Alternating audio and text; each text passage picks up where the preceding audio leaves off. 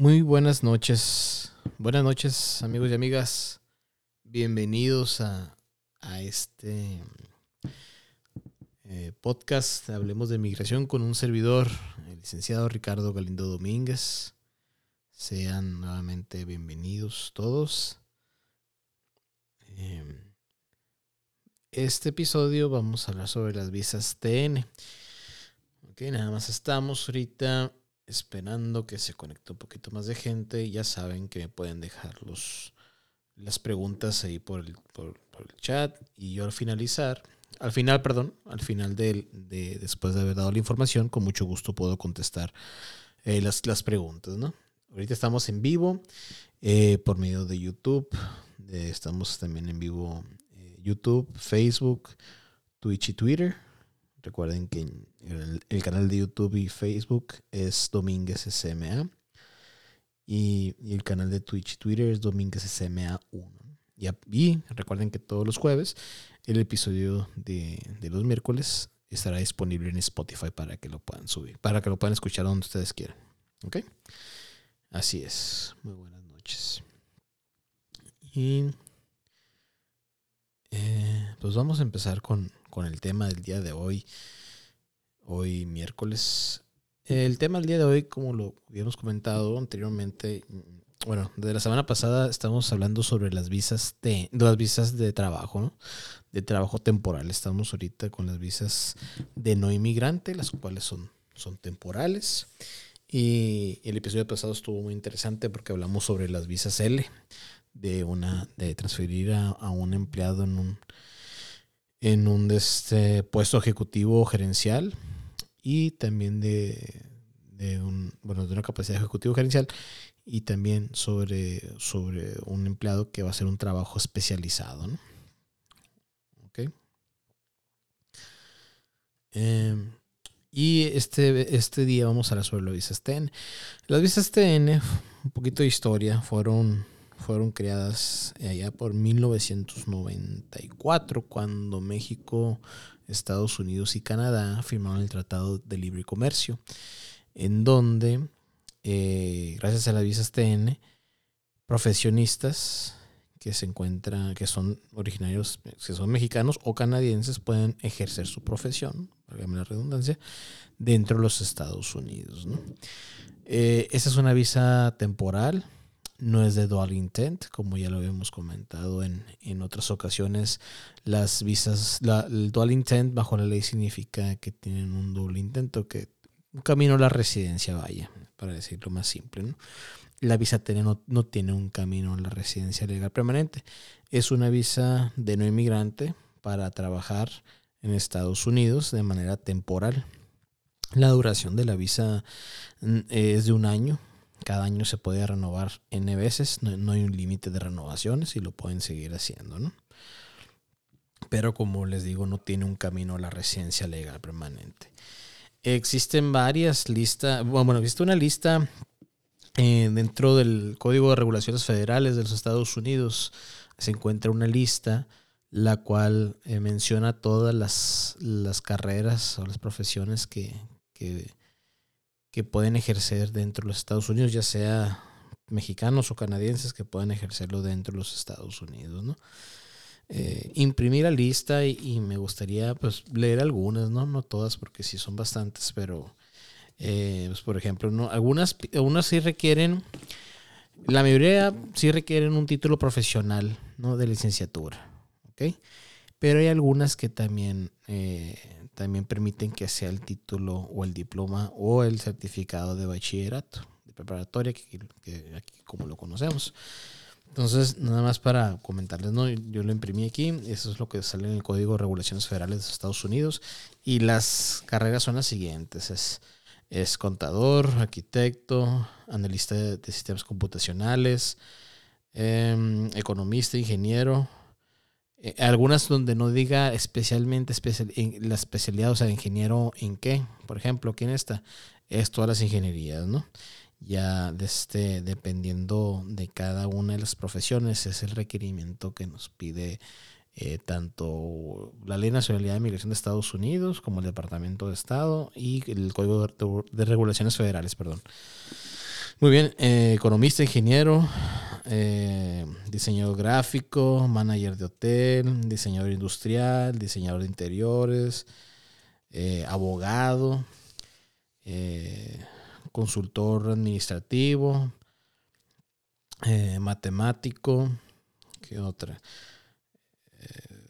asistente de, de investigación, A ver aquí silvicultura también, planador urbano, consultor, consultor vocacional. Eh, y ya empezamos con, ya viene un, vienen bastantes, ¿no? Me, estoy brincando algunas para, para, para, poder abarcar todas o la mayoría. Dentista, nutricionista, terapeuta ocupacional, farmacéutico, psicólogo, terapista, terapeuta, perdón, recreacional, veterinario, agricultor, mm, apicultor, astrónomo, biologista, biotécnico, químico, eh, genetista, geólogo, eh, geofísico, meteorólogo, mm, farmacológico, físico, eh, eh, ya nos brincamos aquí. Hay otro apartado que habla sobre los maestros, que puede ser un maestro de seminario, de universidad.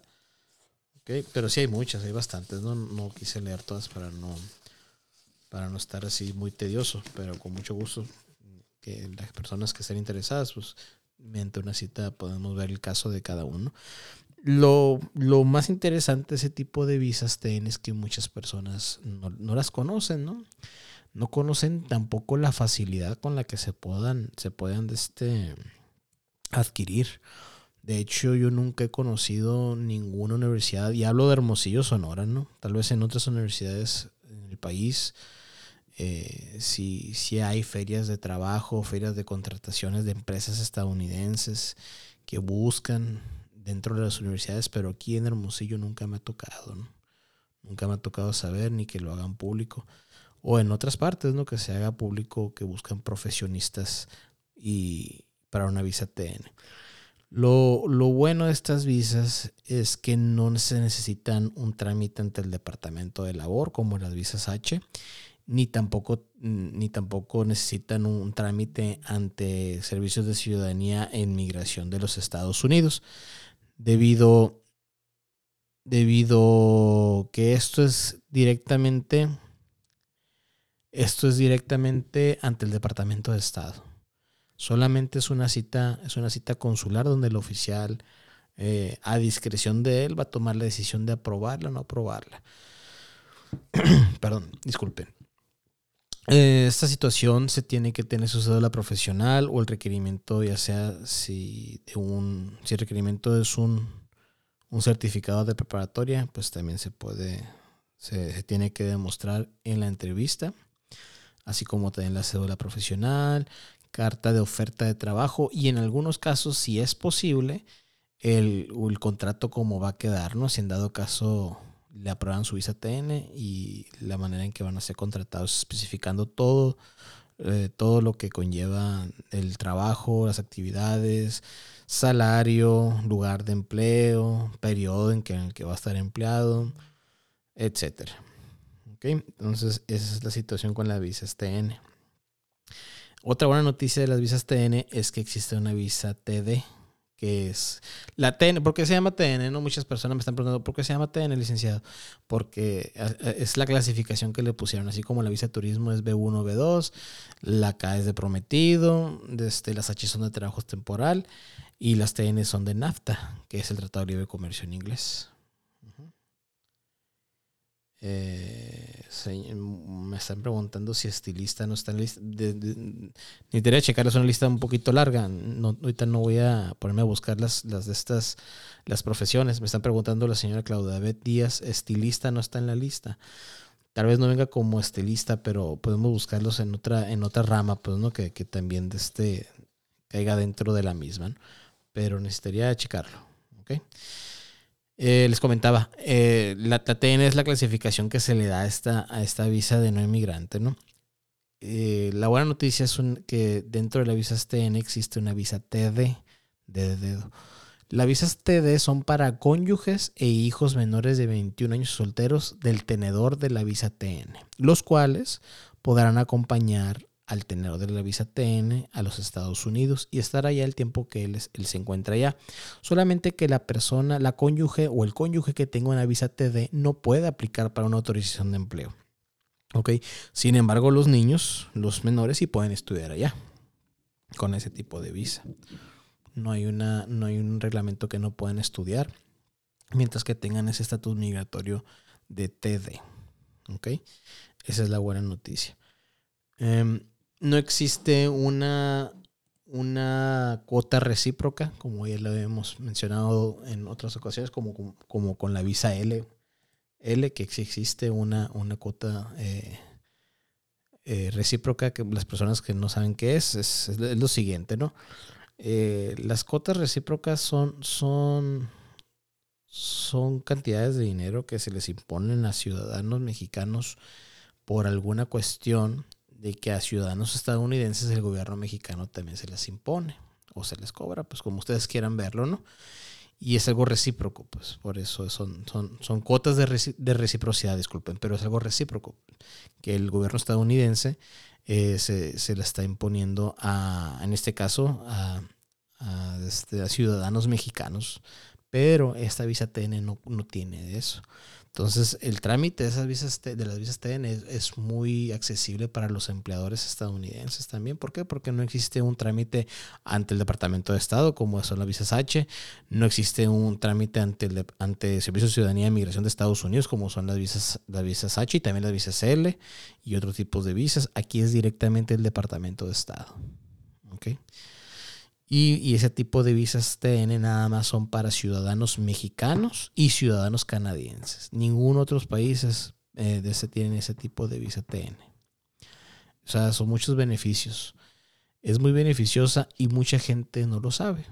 Entonces, eh, como parte de mi trabajo es informar esto que existe ese tipo de visa, aunque no tengan un camino la residencia legal permanente, pero servirá para, para poder estar allá trabajando y, lo más importante, ejerciendo su profesión en los Estados Unidos. De hecho, aquí estaba viendo en la lista eh, que existe la, carrera de, abogado, aunque las leyes sean distintas, pues, ¿no? Eh, no el completo, pero pues sí son, son distintos países, pero si están dentro de la, de la lista del Código de Regulaciones Federales que, emite la lista de, las profesiones que pueden ejercer dentro de los Estados Unidos los ciudadanos canadienses y mexicanos. Entonces, es, es muy accesible tanto para el empleador estadounidense y como los beneficiarios, ¿no? No hay un trámite, no es largo el trámite, solamente es una entrevista. De hecho, es una cita para huellas y foto en el, centro de atención a solicitantes y es otra cita para, para la entrevista consular. Y en estos momentos yo tengo tres, cuatro clientes que, eh, bueno, ahora en febrero tuvieron su cita y, me queda uno que va a ser en marzo, la cita TN. Gracias a Dios a todos los, de febrero pues, fueron aprobados y en marzo vamos a, esperar, eh, con todo el favor de Dios.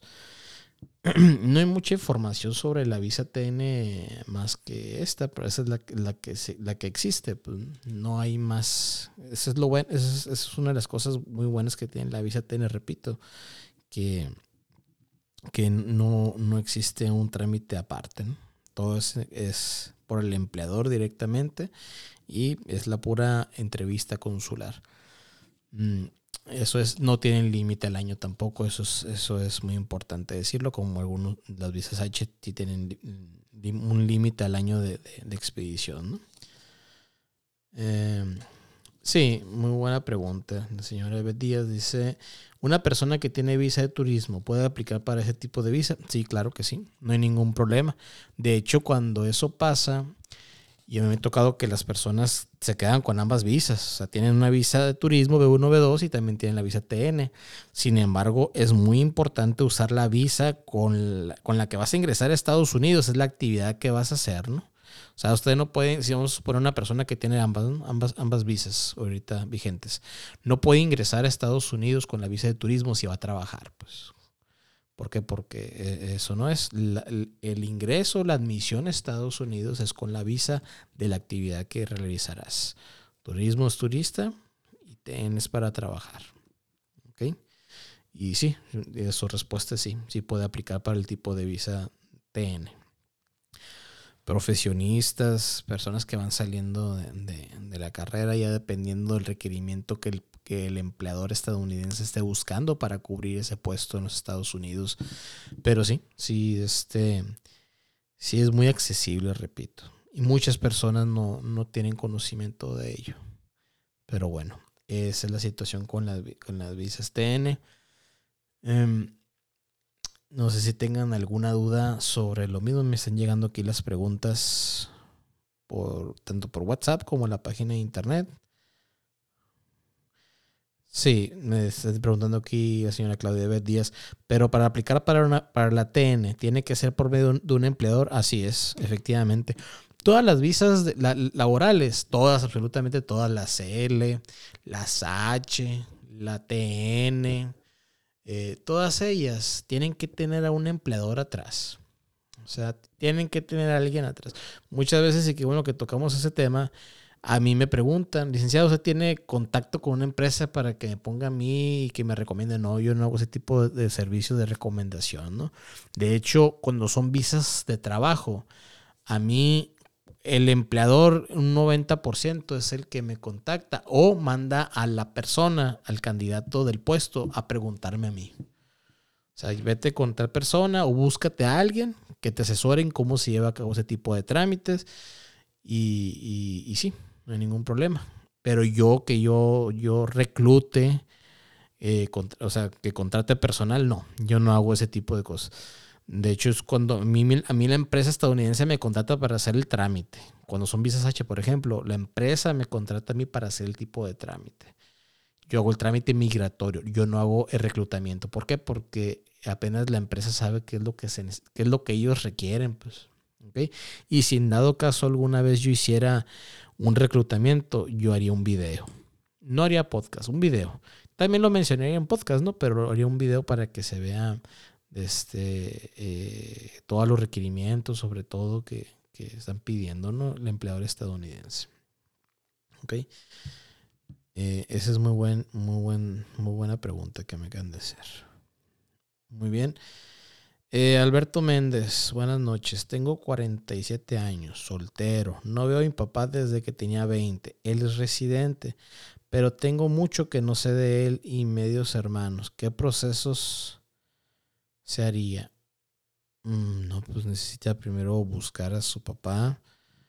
Y un residente no, bueno, un residente sí puede pedir a un hijo mayor de 21 años. Y qué bueno que es soltero, quiere decir que sí puede pedirlo usted, pero necesita contactarlo. Yo no tengo la manera de, contactar a su papá, ni, este, y mis hermanos pues tampoco, disculpe.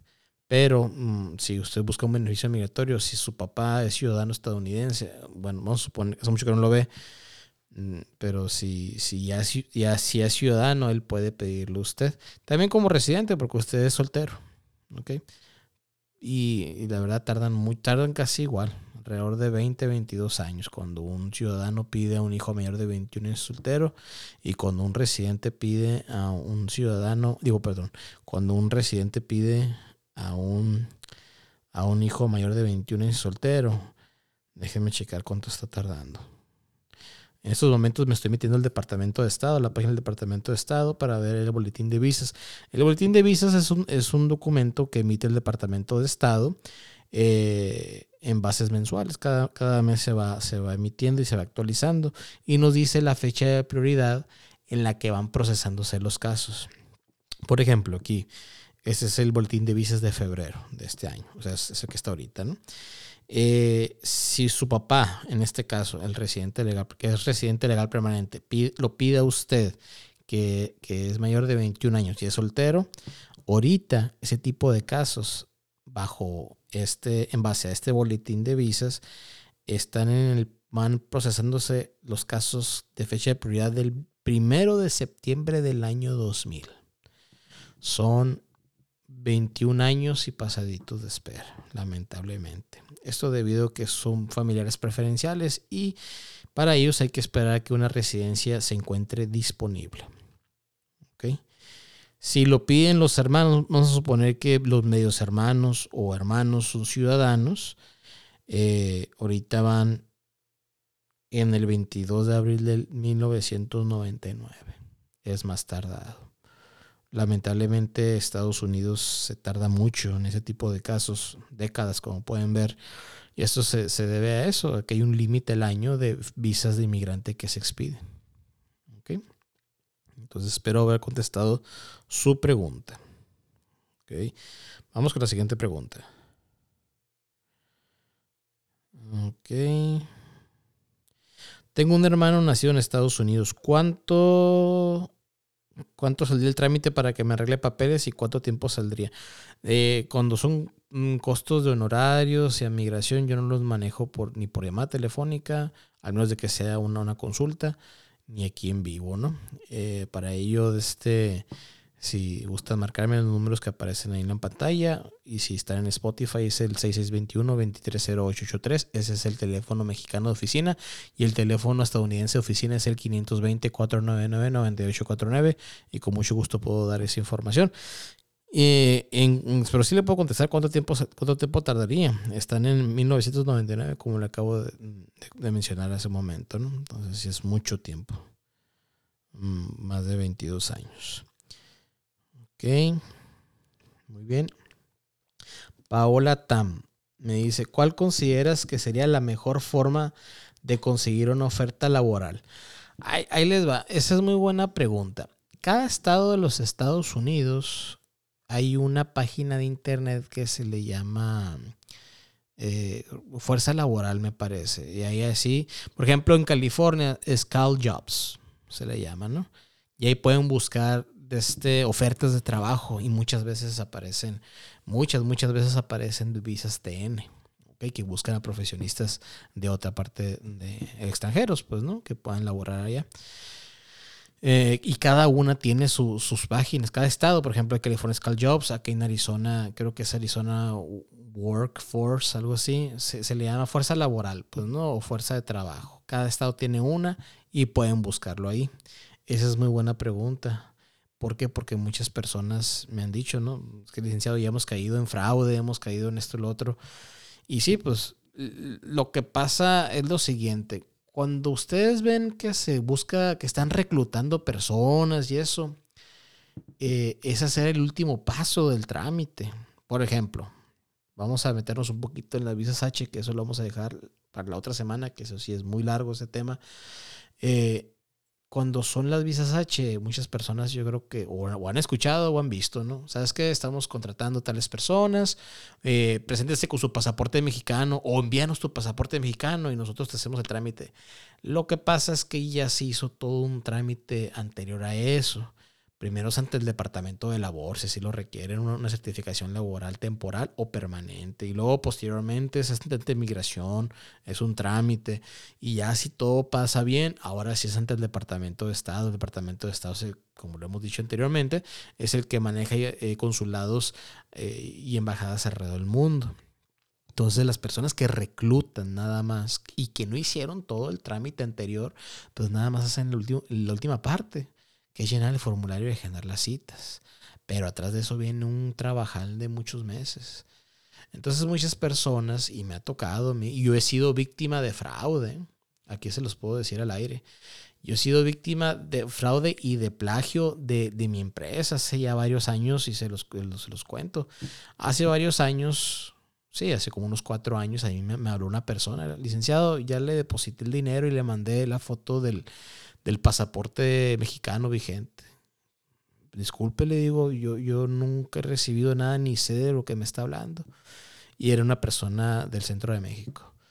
No, me es que, es que se lo mandé aquí a la oficina, el teléfono que aparece aquí en un anuncio en la oficina aquí que tiene en Ciudad de México. Discúlpeme, pero yo nunca he tenido oficinas. Por eso siempre, siempre digo lo que digo, pues yo nunca he tenido oficinas en ninguna otra parte, más que aquí en Hermosillo. No, es que me dijeron que iba parte de usted. Es más, me dice, aquí está la página. Y era una página de grupos, esos grupos que, es de migración y todo eso. Y habían agarrado la foto de mi negocio de Domínguez Servicios Migratorios Americanos antes de que estuviera registrado. Ahorita ya está registrado. Y lo habían puesto y habían puesto que son sucursal y todo eso. Entonces uno también cae en ese tipo de fraude. ¿Ok?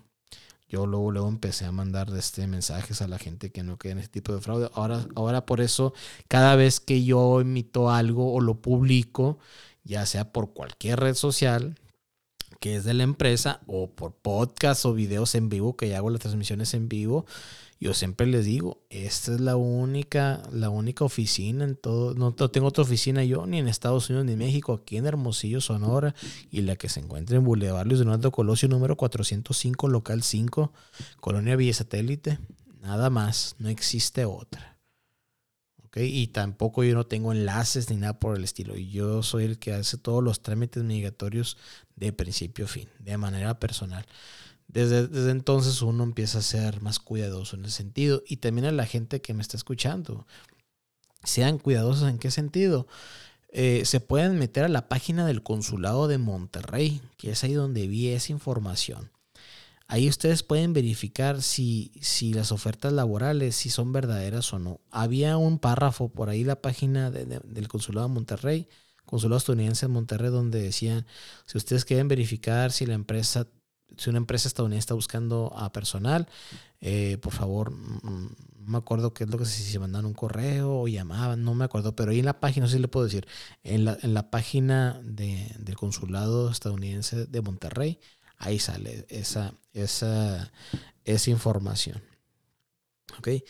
¿Y cuál, cuál consideraría, volviendo a la pregunta, cuál considero yo que sería la mejor forma de conseguir una oferta laboral pues, es, buscándola por internet. Muchas veces hacen ferias de trabajo. me ha tocado gente que ha encontrado el link eh, de este LinkedIn, la, red social, también, que por ahí se, se, puede dar también ese tipo de ofertas laborales. ¿Qué otra cosa? Y también lo que pasa es que con la visa de turismo, si ustedes van a Estados Unidos y si les dan una, una, una entrevista una junta, sí pueden ir, no hay ningún problema. ¿ok? Lo que no pueden es estar ya trabajando con la visa de turismo, pero una junta, una entrevista, sí se puede hacer. ¿ok? Ya posteriormente, pues la, la empresa va a realizar ese tipo de trámite. Y con lo que, lo que conlleva el siguiente punto, las visas laborales, Ls, TNH. Por ley, el patrón o el empleador estadounidense tiene que pagar todo. Al menos, al menos, al menos, y ese es muy grande, el al menos ese, que hayan llegado a un acuerdo entre el empleador y el postulante, o sea, el candidato a, ocupar el puesto, que se le va a remunerar ese dinero que se ha gastado para el trámite migratorio. ¿Ok? De hecho, cuando es un trámite en el departamento de labor, por ejemplo, ahí hay una advertencia muy grande de parte del departamento de labor por, si acaso la empresa hace algún tipo de fraude, etcétera, ¿no? Entonces, eh, eh, esa es la, esa es la, situación. Eh, el empleador por ley tiene que pagar todo el trámite, al menos, te repito, al menos de que se haya llegado a un acuerdo entre el empleador y el candidato a ocupar el puesto. Pero dentro de las visas laborales, si ustedes me preguntan cuál es la más sencilla, es esta, la TN, por supuesto. Y la más económica, el empleador, esta, por supuesto. Pero tiene sus contras. No tiene un camino a la residencia legal permanente. Eh, y es dura por un año, pues cada año se puede estar renovando, ¿no? Y eso que no tiene un camino a la residencia legal permanente, pues claro, no lo tiene como la visa L1A, esa sí la tienen, es una visa de doble pero esta no. Sin embargo, eh, esto sirve para, para demostrar si el patrón o el empleador estadounidense en un futuro quiere eh, realizar una, una realizar el trámite de adquisición de residencia legal permanente por medio de una visa laboral toda la experiencia que ha tenido el candidato eh, y la forma en que trabaja, todo, pues el empleador puede usar esa, esa evidencia, ¿no? Que ya ha estado con laborando con esa empresa y el empleador ya quiere tenerlo ahí permanentemente. Eso lo vamos a ver más adelante en otro, en otro episodio, que son las peticiones, bueno, adquisición de residencia legal permanente basados en peticiones laborales. ¿okay? Eh, más adelantito lo, lo, vamos a ir viendo. Luego les digo en qué, en qué fecha. Pero sí, el siguiente, el siguiente episodio son las visas H. Vamos a ver las H1B, que son para profesionales, las H2A y las H2B. ¿Ok? ¿Cuál es la gran diferencia? Nada más para dar un pequeño, para entrando un poquito en materia, que las H1B tienen, sí son de dual intent. Sí tienen un camino de residencia legal permanente. Y, pero las H2A y las H2B no. ¿Ok? Eso es lo primerito que les puedo decir. Entre otras muchas cosas, ¿no? Que ya lo vamos a ver en su momento. Pero sí, volviendo a esto, sí, las visas TN son las más fáciles. Son las más fáciles en el sentido no que sea fácil que te lo otorguen, en el sentido de documentación, de proceso administrativo, etcétera. A eso me refiero cuando digo que son más sencillas. Fáciles de adquirir. Yo nunca puedo decir que algo es muy sencillo, muy fácil de adquirir el beneficio migratorio. ¿Por qué? Porque no está en mí. No está en mí eh, el otorgar o yo no sé qué piensa el oficial consular. sería poco ético de mi parte decir, sí, sí, sí, es muy sencillo el trámite, de lo van a... De hecho, yo nunca hago eso y les digo a mis clientes así como lo acabo de decir. Sería poco ético de mi parte ya decir, y no importa qué trámite, no importa si es ciudadanía, si es residencia, si son visas de no inmigrante, desde la visa de turismo hasta cosas ya muy laboriosas. Siempre, siempre hay un, hay un, este, hay un grado de que yo no sé lo que piensa el oficial, más cuando son, son visas de, no inmigrante, como son la visa TN, es una visa que queda a discreción del oficial consular. Pues uno ahí yo, yo no, uno no puede entrar, ni tampoco ustedes. Lo que uno puede hacer es que el beneficiario, el candidato a ocupar ese puesto, vaya lo mejor preparado posible, en documentación, eh, eh, en, este, en las respuestas. No quiere decir que yo sé qué preguntas le van a hacer, no, nada de eso. Este, pero que puede que le pregunten sobre eso, que vaya preparado, contestar sus preguntas. ¿Qué trabajo vas a hacer allá? ¿Dónde vas a trabajar? ¿Tus actividades que vas a hacer allá? ¿Cuánto te van a pagar? Em, ¿Tienes familia? Eh, todas esas cuestiones, ¿no? Se hace un, este, un análisis un poquito ya más a fondo. Eso es a lo que me refiero todo beneficio migratorio para ser aprobado, para ser emitido, es por parte del gobierno de Estados Unidos en alguna de sus ramas, en este caso el Departamento de Seguridad Nacional, y a su vez en algunas de las agencias, ya sea Servicio de Ciudadanía y Migración de los Estados Unidos, USCIS por sus siglas en inglés, o el Departamento de Estado, por medio de sus embajadas y consulados alrededor del mundo. Eso es. Muy bien. Eh, me estás mandando otro mensaje. Ah, no, es el de usted.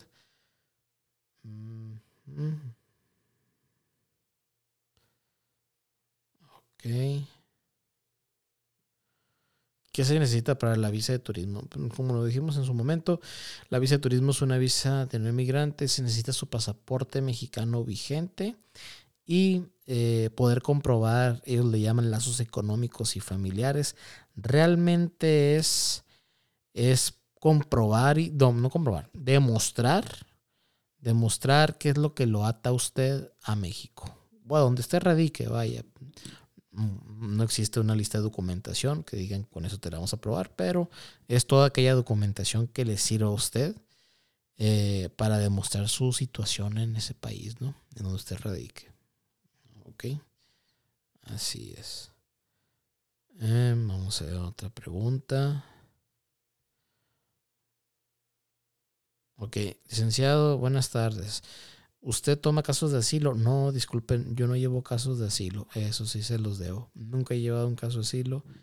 Eh, no, disculpen, ahí, no sabría decirle. Yo no llevo, yo no, yo no llevo casos, casos de asilo. ¿Ok?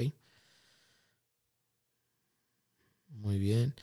Eh, están llevando a cabo trámites. Ah, sí, aquí está una.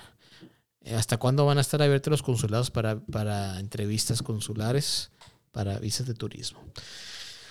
Eso no lo sabemos. Yo no lo sé. el Departamento de Estado no ha emitido un comunicado que digan a partir de este momento ya van a estar listas las, las citas consulares. Ya de manera normal, ¿no? Hasta ahorita están muy limitadas, en algunos lugares se cancelaron y me ha hablado mucha gente y ese es otro punto que hay que tocar, que bueno, eh, me han hablado mucha gente preguntándome a mí, licenciado, quisiera reagendar mi cita de visa de turismo. Bueno, pero yo no les llevé a cabo el caso. No, ya sé que no. Ah, pues yo no puedo llevar a cabo eso. Yo no, yo no puedo reagendar sus citas de manera personal. Siempre, sí lo puedo hacer siempre y cuando ustedes tengan el nombre de usuario y la contraseña para donde se, del portal donde se generó o se programó la cita. Ahí sí puedo estar buscando. Pero si ustedes fueron con una agencia de visa o están con un abogado o con un consultor de inmigración estadounidense y ellos hicieron todo el trámite, lo más seguro es que ellos tengan esa contraseña de su negocio. Y tienen que ser ellos, nada más ellos los que puedan este, eh, reprogramar la cita. Eh, en caso contrario, que ustedes tengan esa, esa contraseña y todo, pues adelante. Claro que puedo hacerlo yo, no hay ningún problema. Pero las citas para entrevistas consulares sí están para el otro año. Las del CAS son las que sí hay para, para este año y a veces esas abren algunas nuevas o cancelan eh, las personas y se quedan abiertas y otras personas pues la programan en esos días. Entonces hay que estar lo que yo le llamo cazando citas. Así es. Mm. Licenciado, buenas noches. Mi hija es ciudadana estadounidense, pero nunca ha vivido en Estados Unidos. ¿Ella me puede pedir a mí y a su papá? Eh, claro que sí, claro que sí, sí se puede. Eh, ella debe contar con al menos 21 años de edad y, y puede hacer el trámite, no importa ella que nunca ha estado en los Estados Unidos.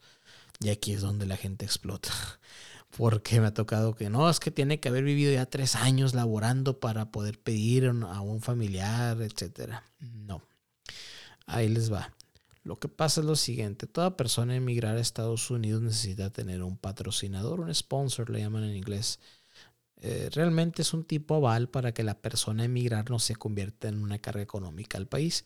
Existen, existen muchas, ah, bueno, algunas excepciones de la ley en donde no necesita el, la persona que va a emigrar un, un patrocinador. Pero normalmente el peticionario, la peticionaria, en este caso su hija, debe ser la principal patrocinadora. Pero si usted me dice, licenciado, mi hija nunca ha vivido ya, mi hija nunca ha trabajado ya, o mi hija no hace sus income tax en Estados Unidos, que son las declaraciones anuales, etcétera, no cumple el requerimiento de ingreso que nos pide el Departamento de Seguridad Nacional. Perfecto, no se preocupe. Hay que buscar un copatrocinador o un joint sponsor, que se llama en inglés. ¿Ok? Eh, puede ser cualquier persona, familiar o no, eso no importa. Puede ser cualquier persona, solamente que sea o residente legal permanente o ciudadano de los Estados Unidos que viva, trabaje y declare impuestos dentro de los Estados Unidos. ¿Ok? También puede ser ese tipo de persona que le acabo de comentar con esas características y que su ingreso lo tenga en otro país y que también lo declare en los Estados Unidos. ¿Ok? También puede ser así. Entonces, sí, sí, sí se puede. Eh, ustedes caen en la categoría de un familiar inmediato de un ciudadano estadounidense. Entonces no hay ningún problema. ¿Ok? Em,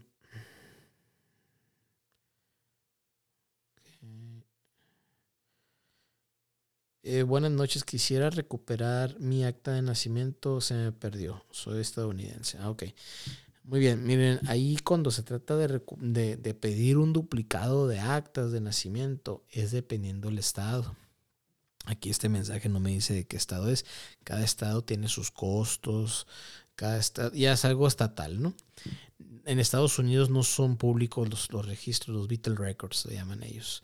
Eh, las actas de nacimiento, de matrimonio, de función, no son, no son públicas. Tiene que ser el, el interesado, la o el cónyuge, papá, mamá, hermano, hermana o, o algún hijo para poder este, solicitar el tipo, es, esa acta de nacimiento, esa acta de defunción, esa acta de matrimonio. ¿no? Entonces tiene que ser ese tipo de, de, familiar. No se le puede otorgar a, a todas las personas. Ok. Y pues por mi parte, yo creo que sería todo. No sé si tengan alguna otra pregunta, con mucho gusto se las puedo contestar, ¿no? El día de hoy, sí, disculpen, el día de hoy lo hice a las 8 de la noche del podcast porque tenía un pendientito y no me pude este, desocupar más temprano. Y lo hice a las 8 de la noche, ¿no? Pero ya a partir del, miércoles de la semana que entra volvemos a las 7 de la tarde. Eh, claro que sí, no se preocupen. Entonces, eh, por, mi, por mi parte sería todo. Si tienen alguna otra duda antes de que, antes de que corte transmisión, pues se la puedo contestar, ¿no? Eh, si no, pues les habló el licenciado Ricardo Galindo Domínguez, eh, diciéndoles un, un, excelente mitad de semana. Ya mañana es jueves, gracias a Dios. Eh, las redes sociales en donde pueden seguir es tanto en, bueno, en Meta, en Facebook, en YouTube, Spotify y TikTok es Domínguez SMA. Instagram, Twitch, Twitter es Domínguez SMA 1. La página de la consultoría Domínguez SMA Servicios Migratorios Americanos es www.dominguezsma.com. Los teléfonos de oficina, teléfono oficina mexicano, teléfono mexicano de oficina, perdón, es el 6622, perdón, 6621 230883. 6621 230883 y el teléfono estadounidense de oficina es el 520 499 9849. Eh, mm, repitiendo lo que dije anteriormente, es, yo no tengo ninguna otra sucursal, ningún enlace ni en Estados Unidos de México. Llevo a cabo trámites migratorios tanto en Estados Unidos como en México, eh, de todas partes de Estados Unidos y de todas partes de México. Okay, pero yo no tengo ningún otro enlace, ni sucursal, nada, absolutamente nada. entonces estoy para servirles cualquier otra cosa. Eh, el episodio de la semana que entra va a estar muy interesante. Son, ya vamos a empezar con las visas H. Esas son las que muchas personas les interesan. Muchas, muchas porque son las personas que hablan para contrataciones y reclutamiento, entonces no se lo pierdan el próximo miércoles. Miércoles a las 7 de la tarde. Eh, miércoles 23, 23 de febrero. Y ya se acabó febrero, ¿no? Tiene 28 días. Eh, miércoles 23 a las 7 de la tarde. Y pues bueno, con mucho gusto eh, estoy para, para servirles y que tengan una excelente noche. Gracias.